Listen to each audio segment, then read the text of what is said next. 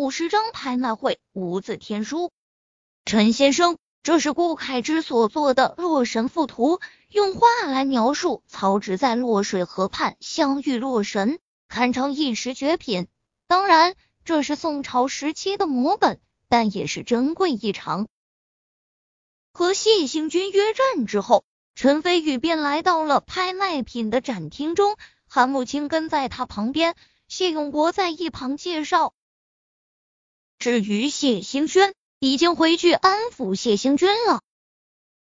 看着玻璃柜中的《洛神赋图》，陈飞宇神色不变，淡淡的应了一声，便继续向前走去。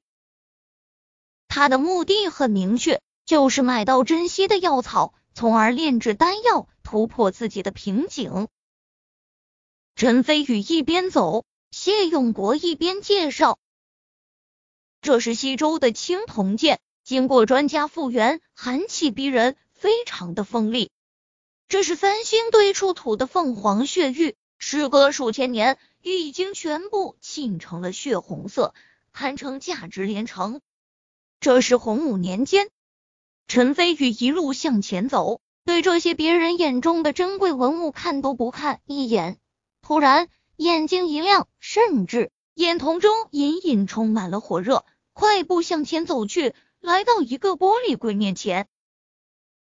在他前面的玻璃柜中，放置着一株碗口大的灵芝。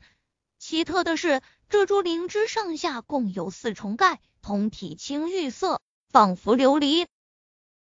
上下分四重，二重有二支，盖茎并皆青，是为青玉枝。没错，这就是青玉枝，而且还是百年青玉枝。这次真的来对了。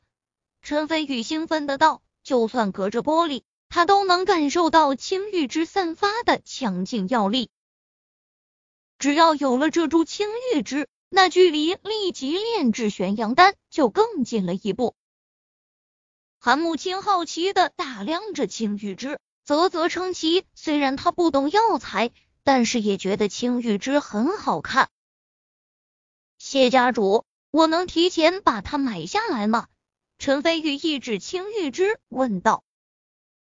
谢永国为难的挠挠头，尴尬笑道：“陈先生，这里面的拍卖品都已经印刷成册，发给前来拍卖的人士了。”如果提前买下的话，别人肯定会知道有黑幕，对谢家的名声是个打击。所以，哦，那就算了。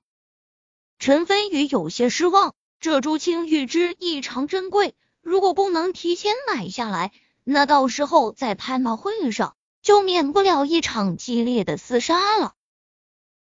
不管了，到时候就算硬抢，也要把青玉枝抢到手。他眼珠微转，眼角的余光突然看到旁边的玻璃柜中放着一本古代线装书，从上面传来一丝玄妙浩瀚的感觉。陈飞宇心生奇怪之下，不由走了过去。只见这本书很古朴，甚至有些破破烂烂，蓝色封面上一个字都没有，更加不知道里面的内容。谢永国及时跟上，奇怪地道：“这是无字天书，当时送过来拍卖的时候，我还亲自翻看过，里面真的一个字都没有，也不知道谁会当冤大头买下这么一本破书。”陈飞宇能感觉到，这本书虽然不起眼，但绝对另有玄机，只怕还是一个宝贝。不过他不想引起别人的注意，便点点头。装作若无其事的样子离开了。很快，拍卖会开始了。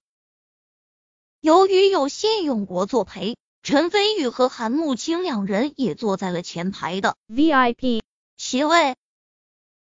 陈飞宇向后看了看，只见已经坐满了人，就连周若华也跟着司徒影坐在了后面。至于何超等人，并不见踪影，估计是觉得丢了脸面。已经悄悄离开了。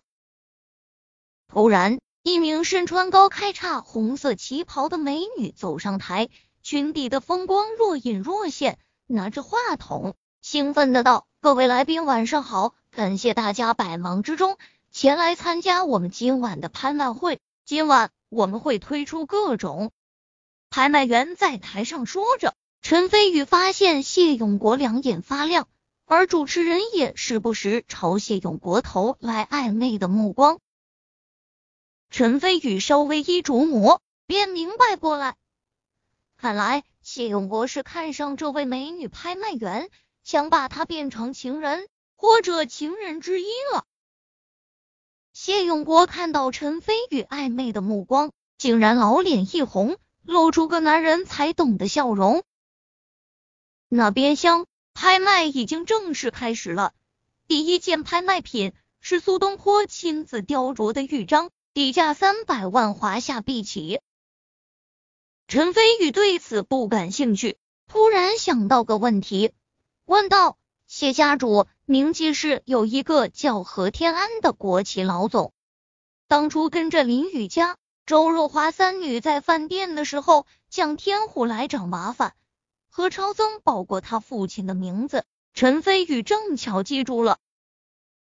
陈飞宇说过。”要让何超一无所有，他一向言出必践，自然要说到做到。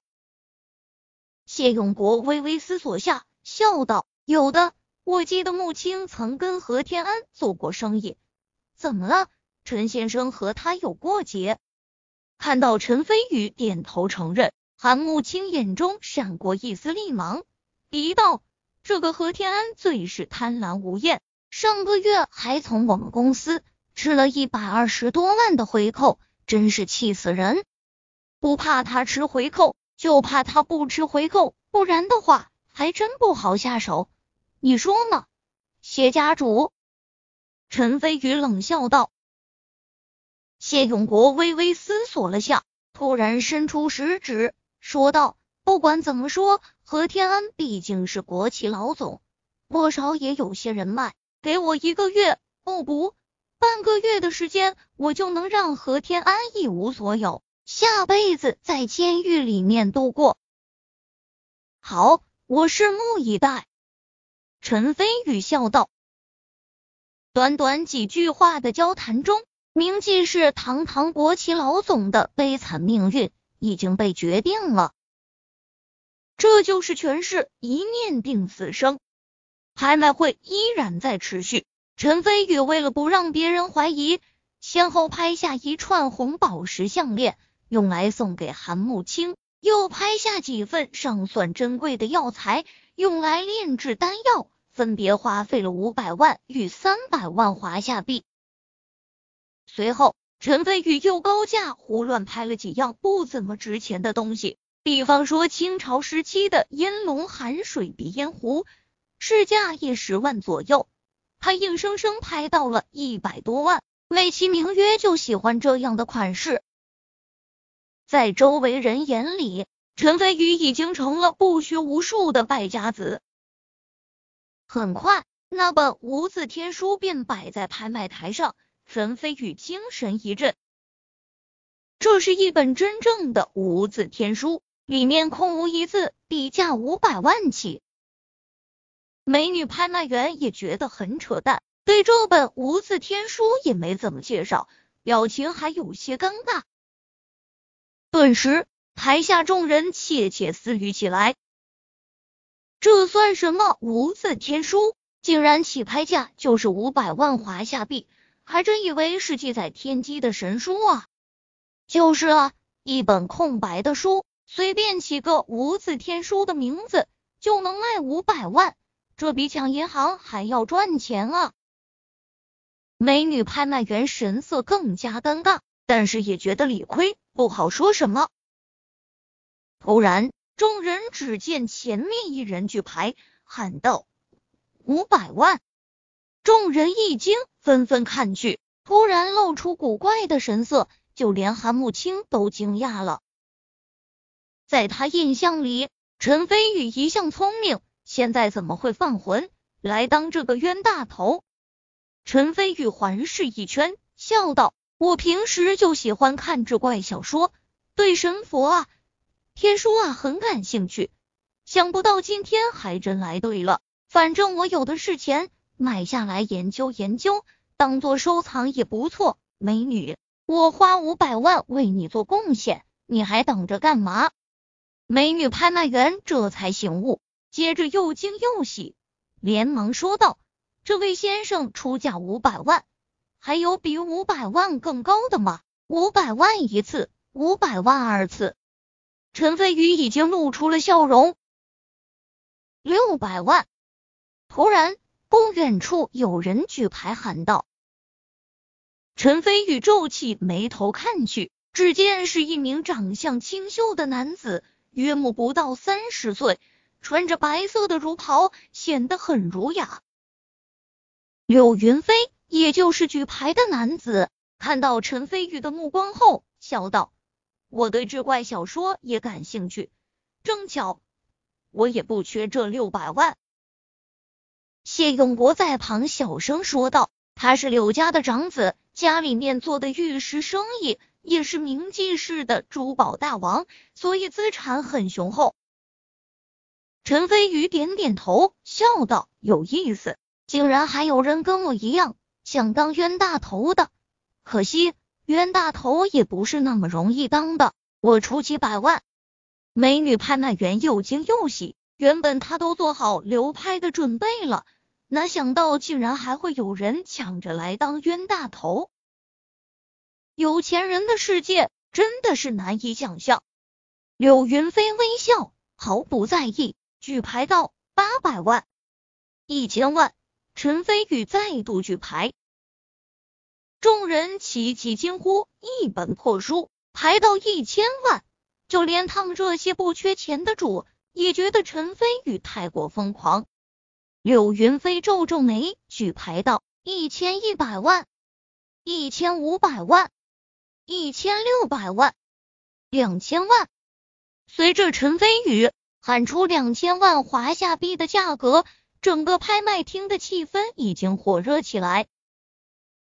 众人齐齐大喊：“就为了那么一本破书，摆明了谁买谁是冤大头。”陈飞宇竟然还出两千万来买，不是败家子就是个疯子。